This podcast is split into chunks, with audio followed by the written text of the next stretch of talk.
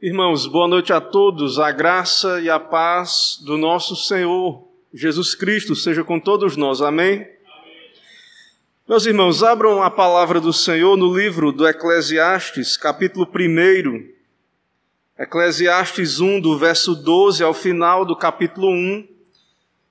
E Eclesiastes 2, todo o capítulo, mas nós vamos, não, não vamos ler todo, de princípio, mas vamos ler apenas até o verso 11 do capítulo 2. Então vamos começar aí em Eclesiastes 1, a partir do 12 até o capítulo 2, versículo 11. Eu vou ler a palavra do Senhor, os irmãos acompanham a leitura. A palavra do nosso Deus diz assim: Eclesiastes capítulo 1, a partir do verso 12. Eu, o pregador, venho sendo rei de Israel em Jerusalém. Apliquei o coração a esquadrinhar e a informar-me com sabedoria de tudo quanto sucede debaixo do céu. Este enfadonho trabalho impôs Deus aos filhos dos homens para nele os afligir. Atentei para todas as obras que se fazem debaixo do sol e eis que tudo era vaidade correr atrás do vento. Aquilo que é torto não se pode endireitar, e o que falta não se pode calcular. Disse comigo: Eis que me engrandeci e sobrepujei em sabedoria a todos os que antes de mim existiram em Jerusalém. Com efeito, meu coração tem tido larga experiência da sabedoria e do conhecimento. Apliquei o coração a conhecer a sabedoria e a saber o que é loucura e o que é estultícia, e vim a saber que também isto é correr atrás do vento, porque na muita sabedoria há muito enfado, e quem aumenta a ciência aumenta a tristeza. Disse comigo: Vamos, eu te provarei com alegria, goza, pois, a felicidade. Mas também isso era vaidade. Do riso disse é loucura, e da alegria de que serve? Resolvi no meu coração dar-me ao vinho, regendo-me contudo pela sabedoria, e entregar-me à loucura até ver o que melhor seria que fizessem os filhos dos homens debaixo do céu. Durante os poucos dias da sua vida, empreendi grandes obras, edifiquei para mim casas, plantei para mim vinhas, Fiz jardins e pomares para mim, e nestes plantei árvores frutíferas de toda espécie. Fiz para mim açudes para regar com eles o bosque, em que reverdeciam as árvores. Comprei servos e servas. Tive, tive servos nascidos em casa. Também possuí bois e ovelhas, mais do que possuíram todos os que antes de mim viveram em Jerusalém. Amontoei também para mim prata e ouro, e tesouro de reis e de províncias. Provi-me de cantores e cantoras, e das delícias dos filhos dos homens, mulheres e mulheres. Engrandeci-me e sobrepujei a todos os que viveram antes de mim em Jerusalém. Perseverou também comigo a minha sabedoria. Tudo quanto desejaram os meus olhos, não lhes neguei nem privei o coração de alegria alguma, pois eu me alegrava com todas as minhas fadigas, e isso era a recompensa de todas elas. Considerei todas as obras que fizeram as minhas mãos, como também o trabalho que eu com fadigas havia feito, e eis que tudo era vaidade e correr atrás do vento, e nenhum proveito havia debaixo do sol. Vamos orar? Santo Deus, Pai bendito, eterno, Senhor nosso, eis-nos aqui diante do Senhor nesse momento de adoração solene, pública, diante do Senhor. Cremos também, contamos com a tua presença aqui no nosso meio, do teu Espírito Santo. Abençoa, Pai, o teu povo, exalta o teu nome nesse instante, dá-nos do teu Espírito, derrama a tua graça nos ilumina, fala ao nosso coração. Ó Senhor, tem compaixão de nós, a tua igreja. Em tempos críticos como esses, aviva, ó Pai, a tua obra, nos santifica, usa a tua palavra para nos exortar, para nos animar à obediência. Ó Deus, abençoa esse momento. Que o Senhor se agrade em usar, ó Pai, esse instante, a tua palavra explicada, e que apenas o nome do Senhor seja engrandecido na tua igreja e que o Senhor governe as nossas vidas, nos dirija pela tua palavra. Dá-nos essas graças, é o que pedimos. Em nome de Jesus oramos. Amém. Irmãos, onde encontrar satisfação para a vida ou na vida? Onde encontrar alegria, felicidade, satisfação? Nós vivemos em tempos de grande ansiedade Quanto ao dia de amanhã, a vida tem se tornado cada vez mais complexa. E muitas vezes as pessoas só se sentem realizadas com grandes coisas, com grandes realizações, grandes eventos. Mas onde encontrar valor, onde encontrar significado? Onde é que encontramos o caminho para a felicidade? E essa, irmãos, essa pergunta não é apenas da nossa geração. Outros que vieram antes de nós procuraram essas respostas. E na verdade, aqui nós temos nesse livro de Eclesiastes Salomão, a quem Deus, Deus deu sabedoria, deu recursos para empreender esta pesquisa sobre o que vale a pena debaixo do sol. Então, Deus nos deu nas Escrituras, Deus, Deus nos deu sabedoria, Ele inspirou a Salomão, Ele nos deu esse homem como um irmão mais velho, mais experiente, mais capaz de investigar, o rei Salomão. Mas depois de Salomão, temos um filho de Davi, um filho de Salomão, o nosso Senhor Jesus Cristo, que é o nosso Salomão maior que é o grande mestre, que nos ensina a sabedoria. Então, nós vamos ver nesta noite, a partir deste texto e também do Novo Testamento e outras passagens, vamos então investigar onde encontraremos significado, valor, felicidade. Então, onde está o sentido da vida? Onde encontramos satisfação verdadeira? O ser humano sempre é inclinado a procurar a felicidade em utopias. Sempre parece que está no futuro. Sempre mais à frente. Como aquela história, aquela lenda de que há um pote de ouro no final do arco-íris. Os homens sempre estão procurando a felicidade. Mas é sempre, ela sempre está num lugar futuro onde eles não conseguem acessar, encontrar. Então, a felicidade parece sempre estar distante e o homem, o ser humano está cego para a providência de Deus. Para as bênçãos de Deus presentes a cada momento, sempre está no futuro, sempre está procurando em outro tempo mais à frente. E então o homem está cego para as bênçãos de Deus diárias. Todos os dias, Deus nos dá graças, oportunidades, dons, o dom do tempo, os talentos, a oportunidade de servi-lo.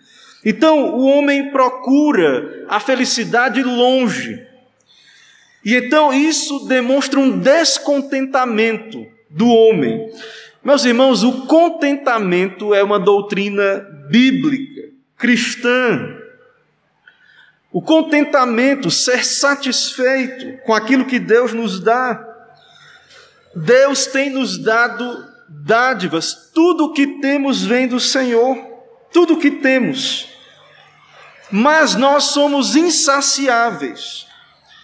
E principalmente quando falamos, quando tratamos de uma época materialista e consumista. Então, nós somos ensinados a não ser contentes, a não estar satisfeitos, a sempre querer mais Mas a Bíblia, a palavra de Deus, nos ensina que Ele é quem nos sustenta dia a dia, quem nos dá as suas graças dia a dia. Então, Deus, Ele é o todo suficiente. Ele não depende de nada, não depende de ninguém. E a nossa suficiência vem de Deus, vem do Senhor. A nossa suficiência vem do nosso Deus. É Ele quem nos dá da sua plenitude graça sobre graça. Então nós podemos ser contentes se temos a Deus. Salomão ele nos ensina também essa sabedoria.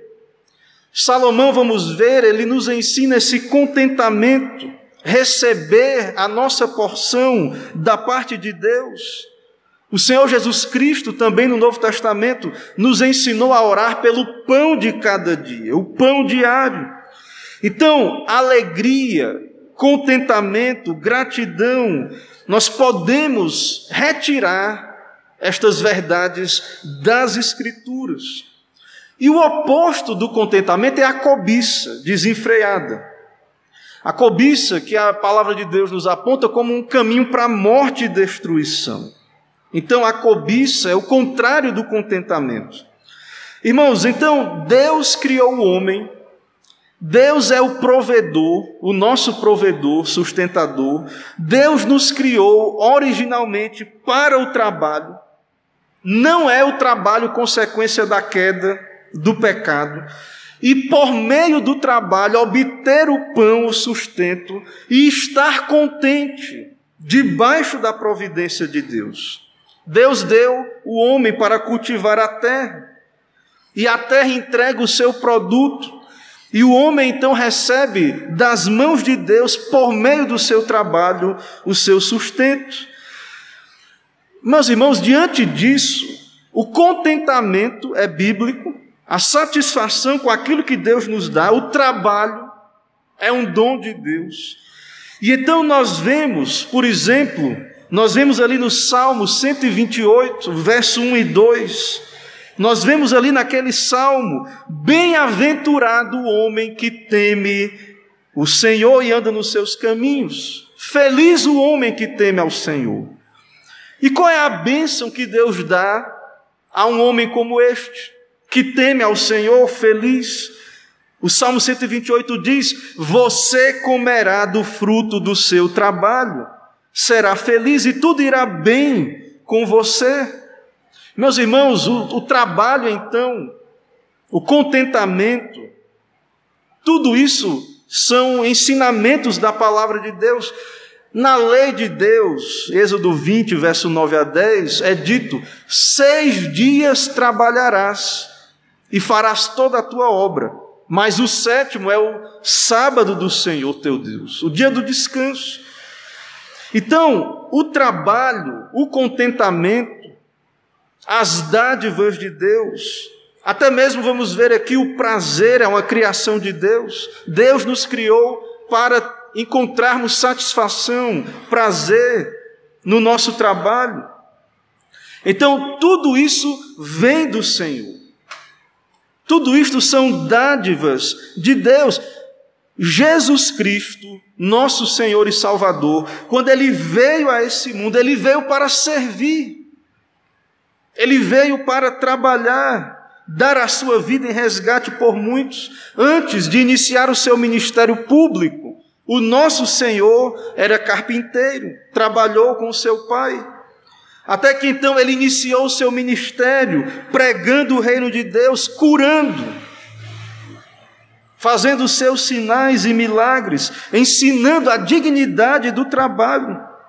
O Senhor Jesus Cristo ensinou, está registrado no ensino apostólico, digno é o trabalhador do seu salário. Ele nos ensinou a confiar na sua providência, não andeis ansiosos. Ele nos ensinou ele valoriza. E nós vemos várias parábolas dizendo que no final ele vai recompensar o trabalho fiel. Muito bem, servo bom e fiel. Entra no gozo do teu Senhor. Então, a ideia de satisfação, contentamento, essa ideia ao qual Eclesiastes pergunta: que proveito tem o homem de todo o seu trabalho? Qual o proveito do trabalho? Será que há uma resposta ou é uma pergunta retórica? Alguns acham que é uma pergunta retórica. Que proveito tem o homem de todo o seu trabalho com que se afadiga debaixo do sol? Alguns acham nada. Alguns comentaristas entendem que não há proveito. Mas nós vamos ver, meus irmãos, que há proveito. Um, um, proveito aqui pode ser pequeno, proveito, mas em Cristo o nosso trabalho não é vão, estando em Cristo.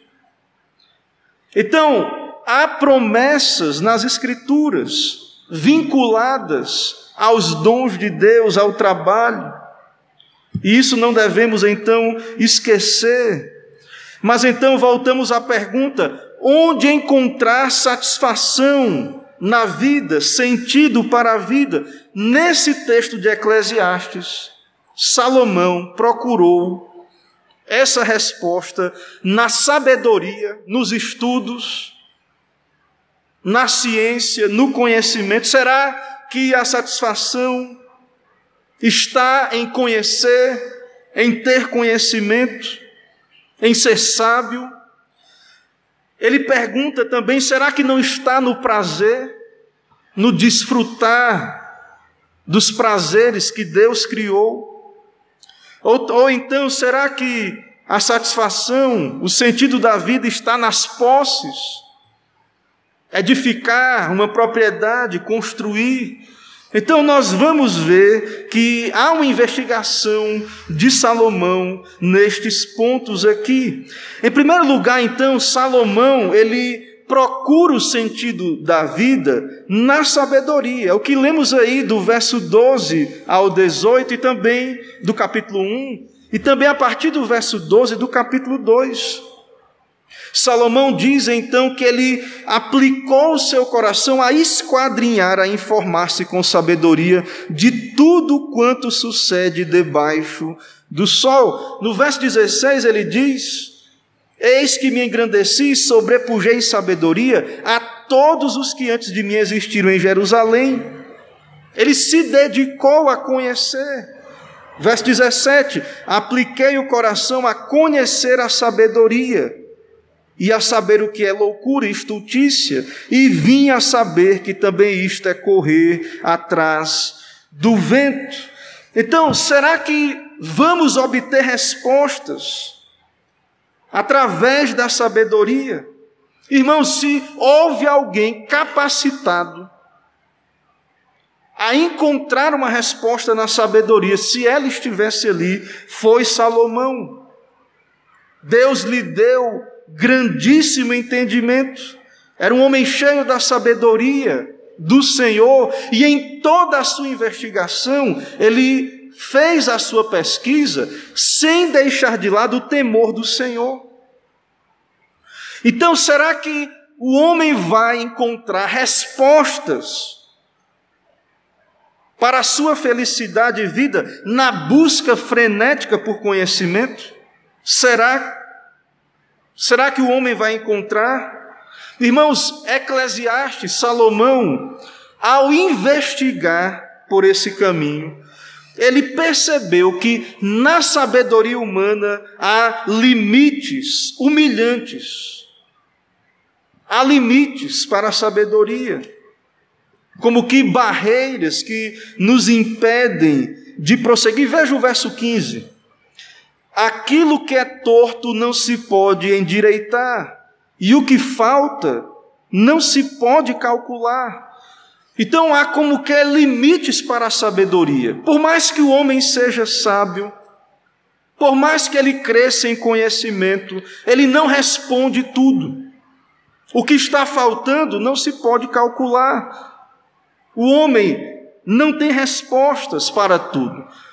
O que Deus fez torto, o que acontece e que escapa à nossa capacidade de conserto, o que fazer diante disto?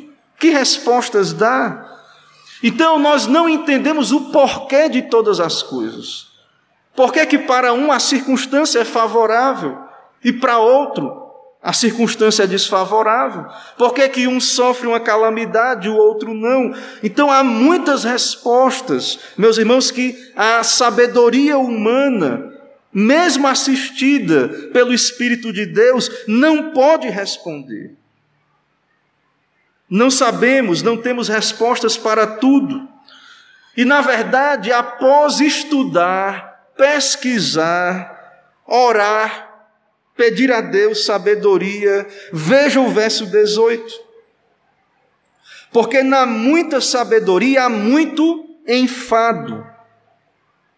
E quem aumenta a ciência aumenta a tristeza. Então, por esse caminho de buscar resposta, satisfação, na sabedoria, quanto mais conhecimento temos, mais desilusão, mais decepção, mais entendemos, quanto mais Deus nos dá olhos para enxergar as estruturas desse mundo, mais cansaço, enfado, tristeza, desânimo.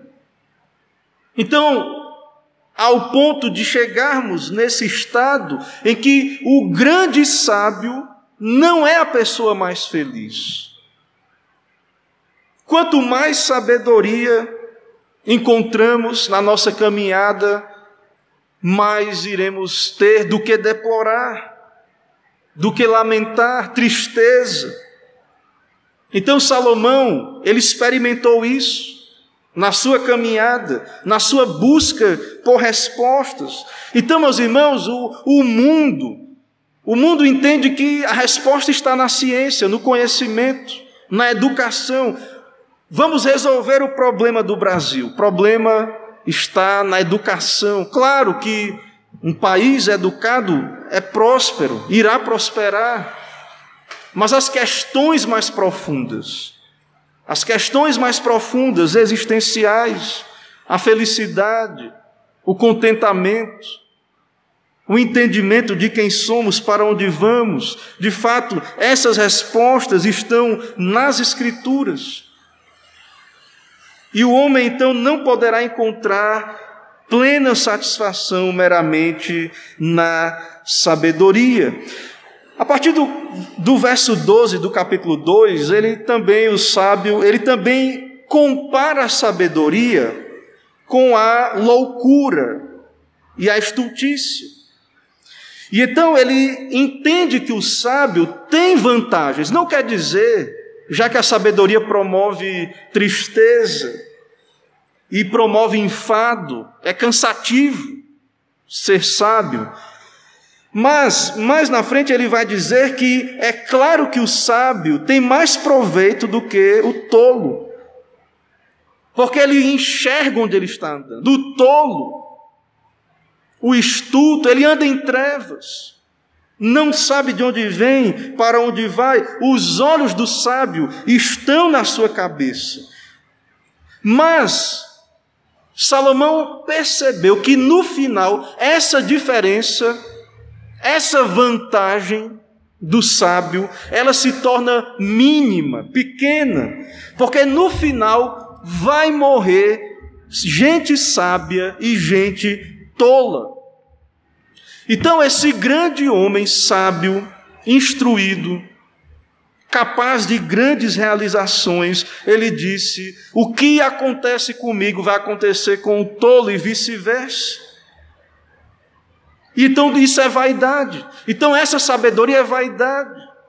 Não vaidade no sentido de vaidade acadêmica, mas vaidade como algo transitório, algo breve, algo sem valor permanente. Tem um valor, mas é um valor pequeno, breve, transitório. Então Salomão, ele diz aí, no final, o sábio vai ser esquecido. Verso 16: Tanto o sábio quanto o estudo, a memória não durará para sempre.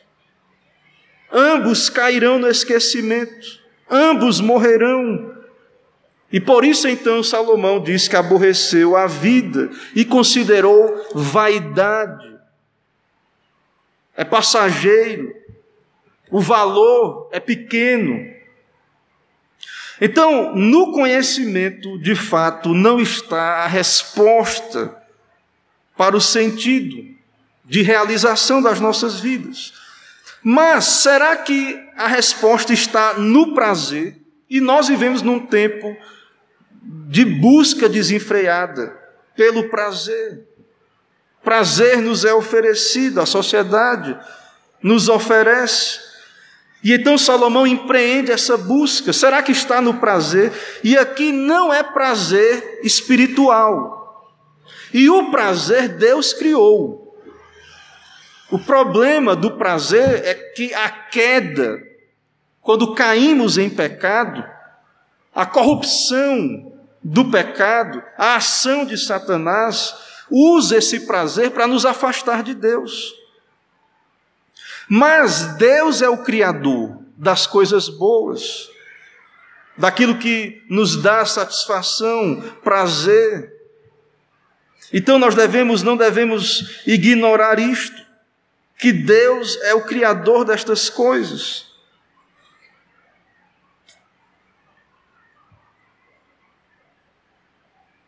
Será então que está no prazer, a alegria, a satisfação? Será que está no prazer? Vamos ver aí a partir do capítulo 2 em diante. Perceba que Salomão vai investigar com seus recursos, ele irá dizer: Eu te provarei com alegria, goza, pois, a felicidade, mas também isso é vaidade. Do riso disso é loucura, da alegria, de que serve?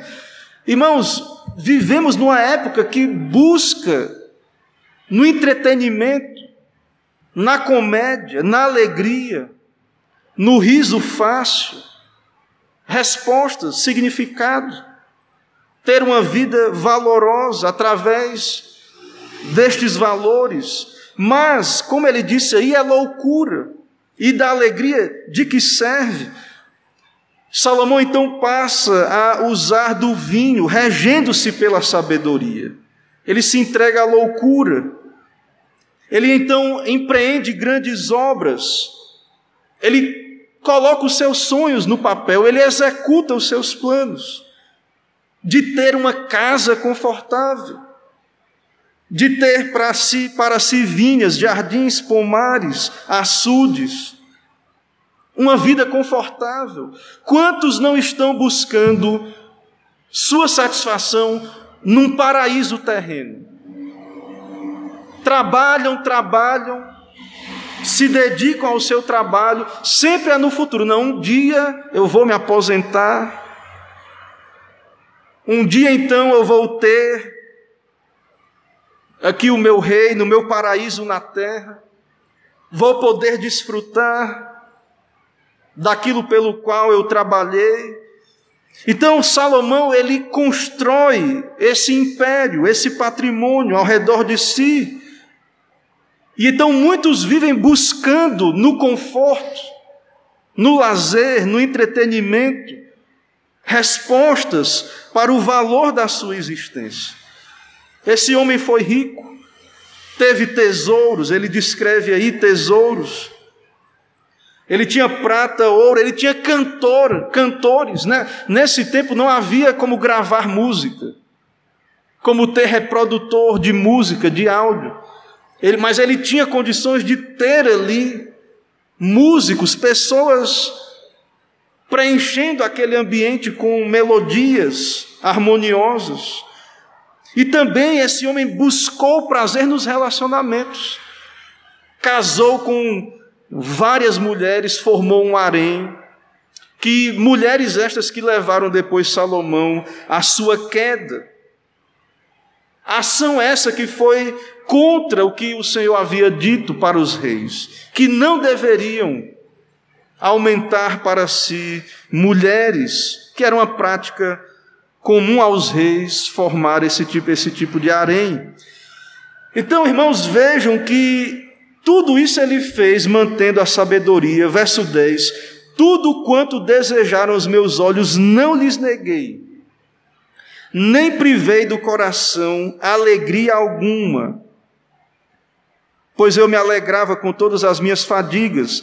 Verso 11: Considerei todas as obras que fizeram as minhas mãos, como também o trabalho que eu com fadigas havia feito, e eis que tudo era vaidade e correr atrás do vento, e nenhum proveito havia debaixo do sol.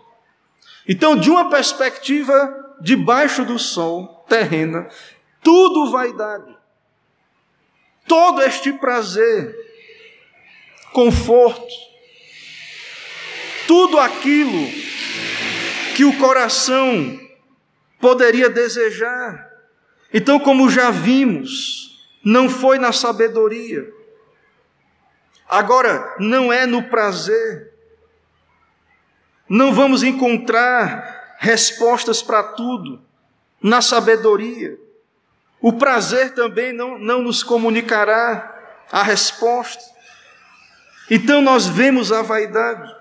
Também nós vemos aí nessa sessão a vaidade do trabalho, das realizações. Ele vai dizer mais na frente, o Salomão vai voltar a esse tema. A partir do verso 18, ele vai voltar ao tema do trabalho. Veja no verso 18, ele vai dizer: Aborreci todo o meu trabalho com que me afadiguei debaixo do sol, porque o seu ganho eu havia de deixar quem viesse, a quem viesse depois de mim. Tanto esforço, fadiga. Muitos que vivem para o trabalho, para acumular, para criar o seu império terreno, o seu céu na terra. Mas Salomão aborreceu o seu trabalho, porque o fruto desse trabalho ele iria deixar para outro. E quem poderia lhe dizer, ou dizer, se seria sábio ou estúpido? E essa pessoa, que podia ser um sábio ou um tolo, provavelmente um tolo, essa pessoa terá domínio sobre todo o ganho das minhas fadigas. Meus irmãos, percebam a loucura dessa, dessa roda, né? como aquele, não sei se os irmãos já viram aqueles animais, aqueles hamsters, ficam dentro de uma, de uma roda, eles ficam rodando ali e não saem do lugar. Trabalham, trabalham, mas não saem do lugar. Então Salomão ele viu no trabalho esta mesma perspectiva. É isso que nós vemos aí. Ele diz no verso 21: A homem cujo trabalho é feito com sabedoria, ciência e destreza, contudo deixará o seu ganho como porção a quem por ele não se esforçou. Também isto é vaidade e grande mal. Então, qual o proveito afinal? Depois de tudo, o que ganha o homem? Tem proveito? Porque a vida do homem está aí no verso 23. Os seus dias são dores, o seu trabalho desgosto, até de noite não descansa o seu coração. Essa é a vida do homem debaixo do sol. Especialmente do homem que não teme a Deus. Acumula, acumula, acumular. Preparar aqui um patrimônio nessa terra. Mas há um juízo de Deus para os que erram o alvo, para os que não encontram satisfação no contentamento, no temor do Senhor. Verso 26. Porque Deus dá sabedoria, conhecimento e prazer ao homem que lhe agrada, mas ao pecador dá trabalho, para que ele ajunte e amontoe, a fim de dar àquele que agrada a Deus. Também isso é vaidade.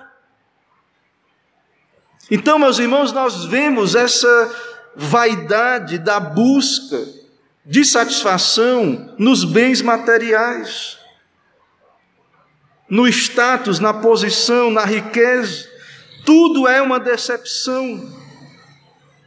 Nós já vimos aí nos relacionamentos, Salomão teve vários, várias mulheres, concubinas, administrou propriedades, construiu o que ele quis. E no meio de tudo isso, então, será que não há nada, nenhuma palavra favorável ao homem nessa condição? Sim, irmãos, vejam aí o verso 24. Nada há melhor para o homem do que comer, beber e fazer que a sua alma goze o bem do seu trabalho. Desfrutar das dádivas de Deus, daquilo que Deus nos dá dia a dia. No entanto, vi também que isso vem da mão de Deus, pois separado deste, quem pode comer ou quem pode alegrar-se? Então há um proveito. Deus nos fez orientados para o trabalho, para produzir. Deus nos dá a obter recompensa do trabalho. E nós, irmãos, devemos desfrutar com gratidão, no coração, com contentamento. Mas isso vem da mão de Deus. Deus dá o dom e a capacidade de usar o dom. Deus dá o presente e a capacidade de usá-lo. Porque não adianta você ganhar algo maravilhoso se você não tem oportunidade de, de usar. Então, isso vem de Deus. Pois separado de Deus, quem pode comer ou quem pode alegrar-se? Não estando com Deus, não tendo o favor de Deus, não recebendo dele esta dádiva. Então, nós vemos aí que a resposta não está também no trabalho. A satisfação do trabalho existe. Em Deus, recebendo de Deus, o desfrutar daquilo que produzimos. Mas o homem que não teme a Deus, ele vai acumular para alguém que teme a Deus. Não sei o que estou dizendo, é o texto que está dizendo. Verso 26. Ao pecador, ao que erra o alvo, pecador aí é o que erra o alvo. Deus dá trabalho. Qual é o alvo que ele erra? Ele quer encontrar satisfação fora de Deus, sem Deus. Ao pecador, Deus dá trabalho para que ele ajunte e amontoe a fim de dar aquele que agrada a Deus. Também isso é vaidade. Então, querer ser feliz sem Deus, fora de Deus, é loucura, é vaidade, é correr atrás do vento. Então, meus irmãos, nós devemos lembrar disso. Deus nos deu a vida, Ele nos dá cada dia, basta a cada dia o seu próprio mal. Deus nos dará também os seus dons, as suas dádivas, para vivermos cada dia. Então, viver em utopias, em ambições desregradas, é um caminho de morte e destruição. Nós vamos ver isso aqui na palavra de Deus. Então, procurar a felicidade está sempre no futuro. Nunca há gratidão, contentamento com o que temos agora. Não é isso, irmãos, que aprendemos da palavra de Deus. Nós devemos viver para Deus, ser gratos a Ele. O apóstolo Paulo, ele nos ensina no Novo Testamento, dizendo, portanto, amados irmãos, sejam, sejam firmes, inabaláveis, sempre abundantes na obra do Senhor, sabendo que no Senhor vosso trabalho não é vão. Unido a Cristo, estando em Deus, vivendo para Ele, unido a Ele, gratos, servindo a Ele. Em Cristo, o nosso trabalho não é vão. Há valor naquilo que fazemos, se estamos em Cristo. Então, de tudo que Salomão verificou, tudo ele viu vaidade, ele viu vaidade em tudo. Né? Ele viu um aproveitamento ali, mas viu vaidade em tudo. Ele viu vaidade na aprendizagem, nos negócios humanos, né? tudo passando rapidamente, mas a, ele encontrou satisfação nos dons de Deus, em ser grato a Deus e em andar com Deus. No Novo Testamento também, o Senhor Jesus Cristo, ele nos ensina também sobre o contentamento.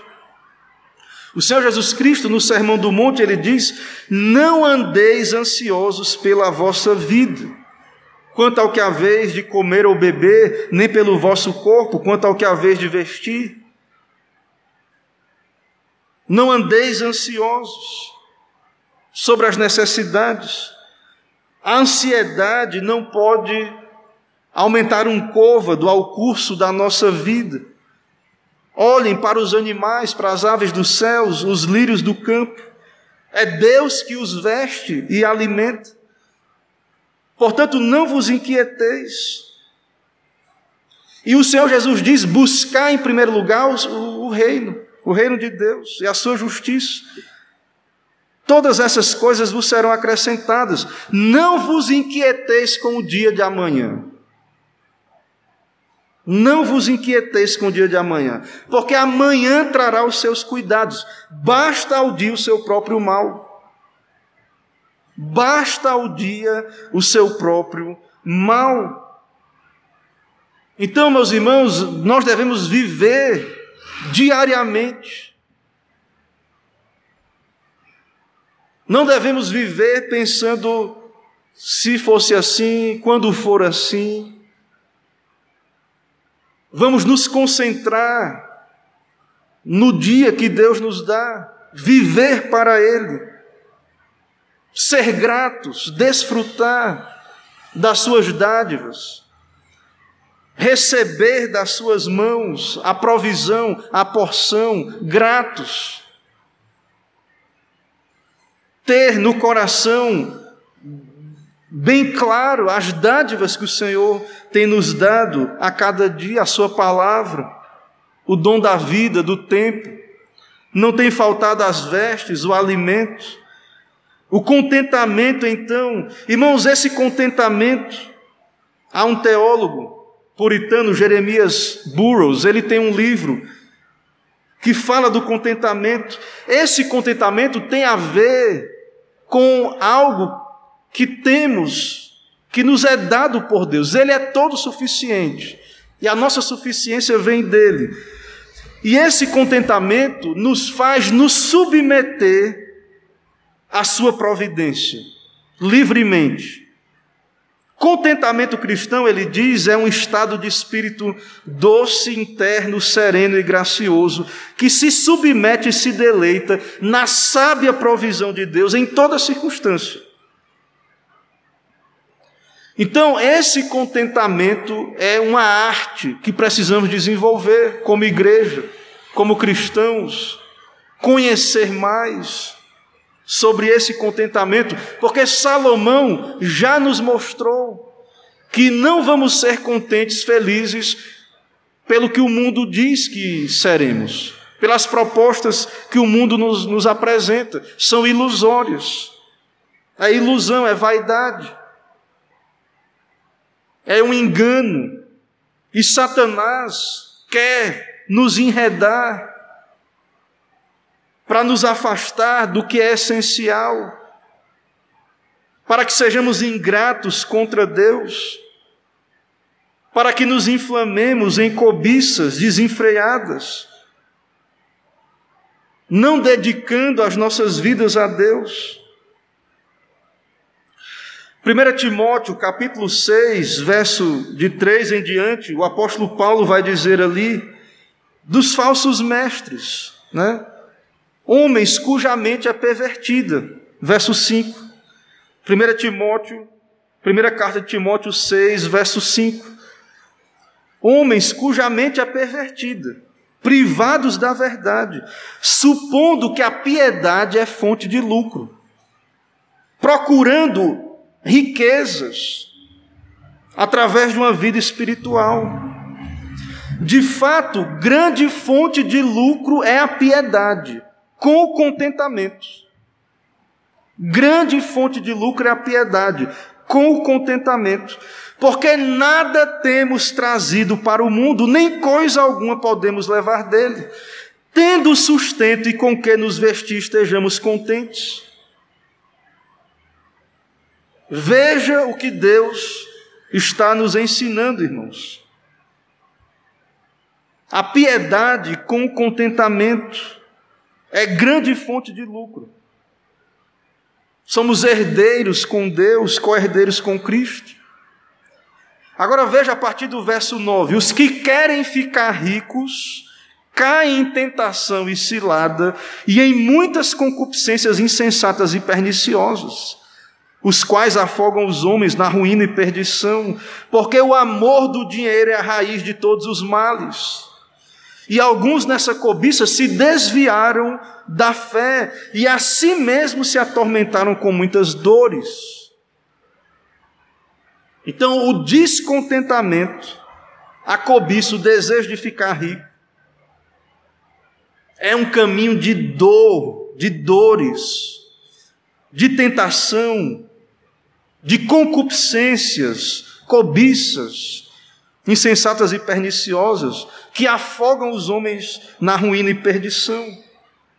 Meus irmãos, então, diante de tudo isso, Deus nos dá os seus dons. Nós devemos receber as suas dádivas, a porção que Deus distribui a cada um como, como Ele quer, a sua manutenção diária para cada um de nós, devemos receber das suas mãos com gratidão, com ações de graças.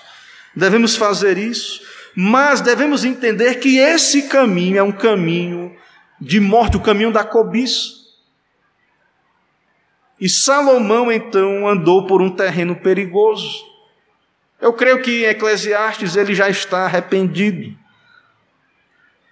Mas por acumular alguns tesouros que Deus havia prometido, ele caiu. Ele virou as costas, costas contra o Deus que duas vezes lhe apareceu. E lhe perguntou o que é que ele queria, ele pediu sabedoria mas ele caiu em insensatez e em pecado. Então, em tempos de materialismo, em tempos como os nossos, de materialismo, onde as pessoas procuram sentido na vida por estes caminhos, nas Escrituras, neste livro de Eclesiastes, em Cristo Jesus, o nosso Mestre, nós encontramos respostas nós encontramos satisfação genuína, alegria. Nós encontramos então uma direção. Aproveite, irmãos, no trabalho. servir ao Senhor. Se Deus lhe deu uma vocação, sirva a Ele nessa vocação. Fique firme, persevere, seja abundante na obra do Senhor também, sabendo que no Senhor o vosso trabalho não é vão. O trabalho de vocês não é vão, o nosso trabalho não é vão. Aquilo que estamos fazendo não é em vão. Então a resposta de Salomão tem resposta no Novo Testamento. Que proveito ah, de todo o trabalho com que se afadiga debaixo do sol. Que proveito tem o homem?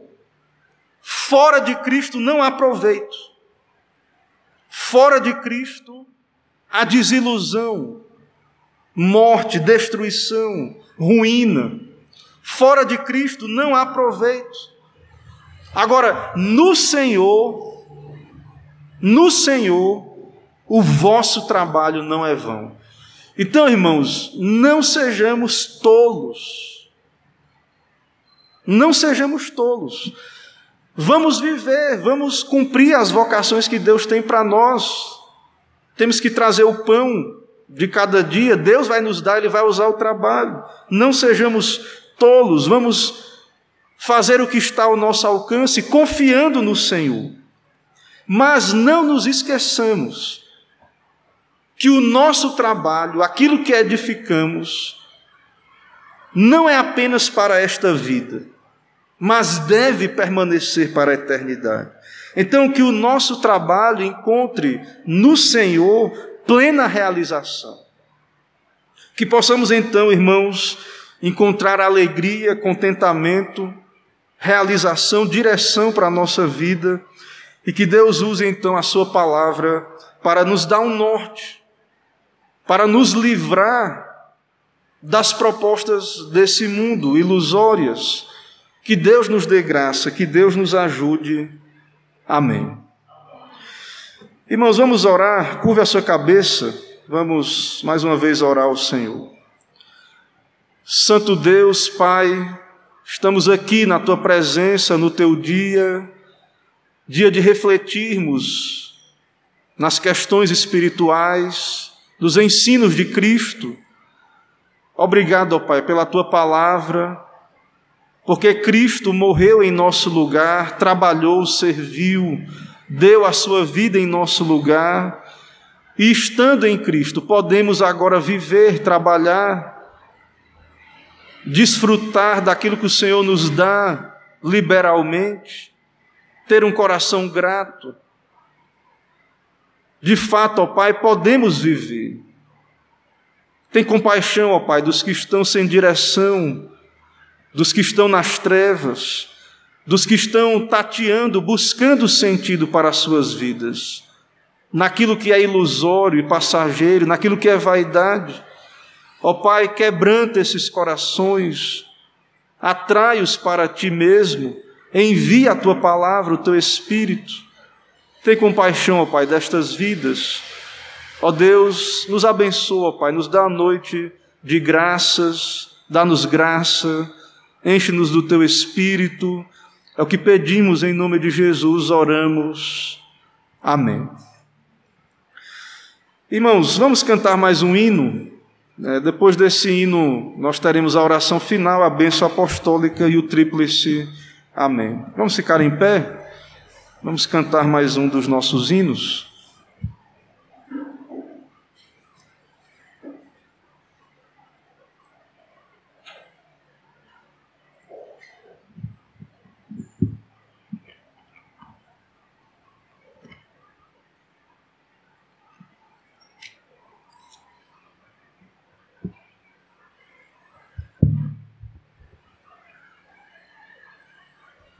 Hino de número 5, Trindade adorada.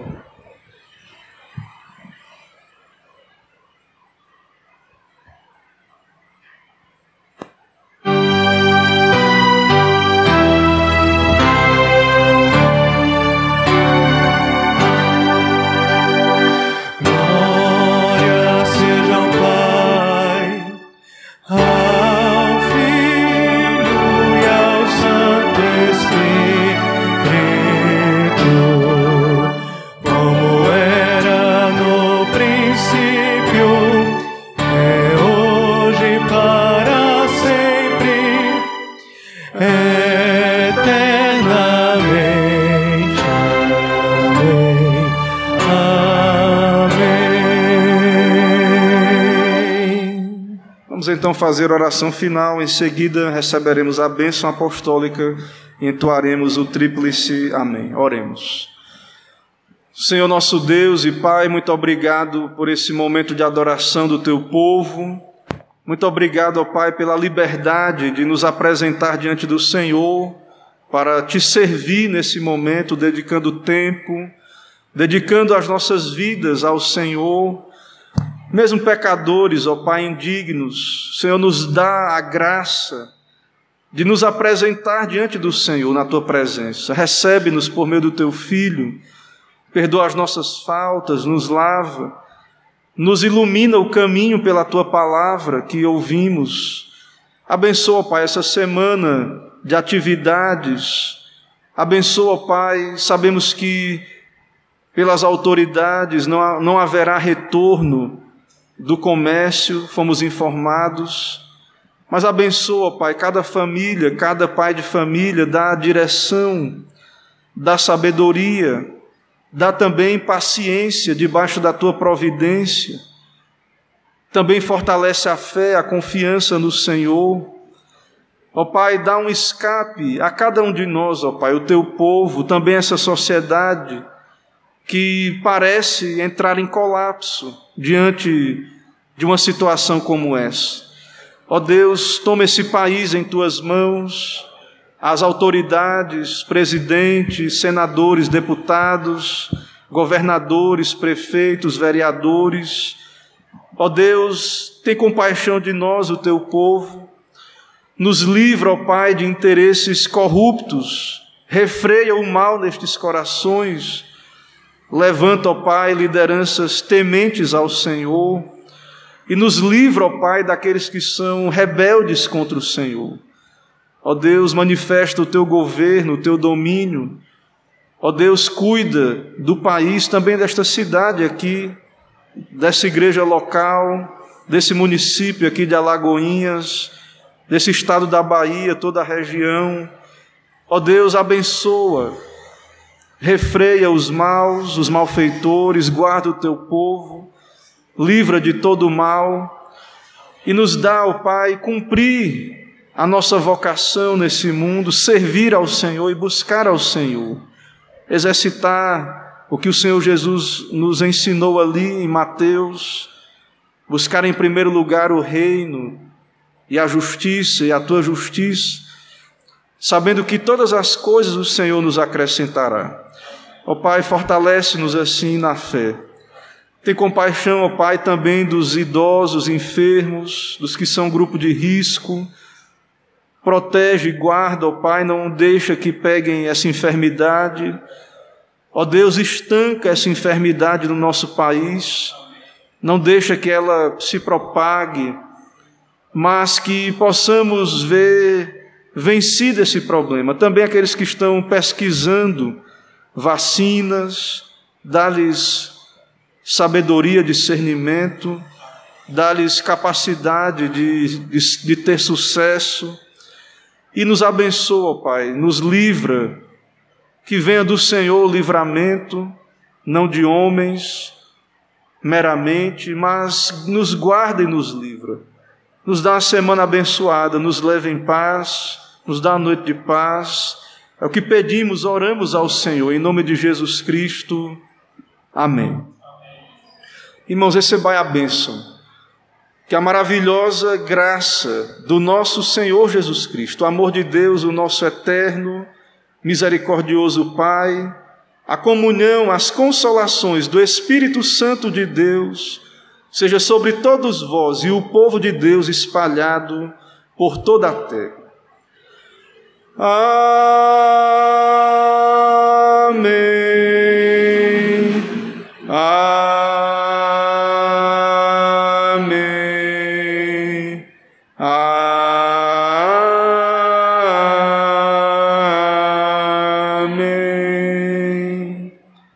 Irmãos. Poder sentar. Meus irmãos, nós encerramos esse serviço ao Senhor, esse momento de adoração